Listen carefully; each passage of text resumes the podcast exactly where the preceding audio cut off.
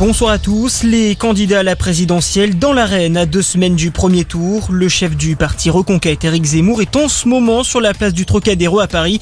Un meeting devant plusieurs dizaines de milliers de personnes. Le chef de la France Insoumise, Jean-Luc Mélenchon, tient lui un meeting à Marseille, tandis que le communiste Fabien Roussel est à Toulouse. L'écologiste Yannick Jadot est au Zénith de Paris. Marine Le Pen, elle, est en Guadeloupe. Un déplacement compliqué pour la candidate du Rassemblement national à la présidentielle qui a été prise à partie hier soir par des militants nationalistes guadeloupéens. Les faits se sont produits alors qu'elle était dans son hôtel en train d'enregistrer une émission politique.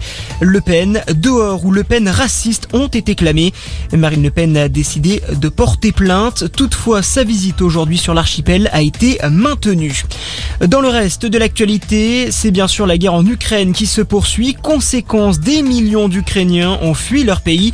Près de 30 000 réfugiés sont déjà arrivés en France et 15 000 sont déjà logés ou hébergés selon la ministre du Logement. Objectif désormais pour le gouvernement accueillir le plus vite possible environ 100 000 Ukrainiens. Pendant ce temps, le chef de la diplomatie ukrainienne souhaite boycotter les supermarchés Auchan après que le PDG du groupe français a défendu le maintien de ses activités en Russie. Apparemment, les pertes d'emplois en Russie sont plus importantes que les morts en Ukraine, a déploré le membre du gouvernement ukrainien. D'autres magasins détenus par l'association familiale Mullier vont être boycottés comme le Roi Merlin ou encore Decathlon. C'était il y a 20 ans, la tuerie de Nanterre. 8 personnes avaient perdu la vie dans la nuit du 26 au 27 mars 2002, tuées en fin du conseil municipal. Une cérémonie d'hommage aux victimes se tient actuellement sur le parvis de l'hôtel de ville. Et puis en mode Formule 1, top départ ce soir du Grand Prix d'Arabie Saoudite, c'est à 19h.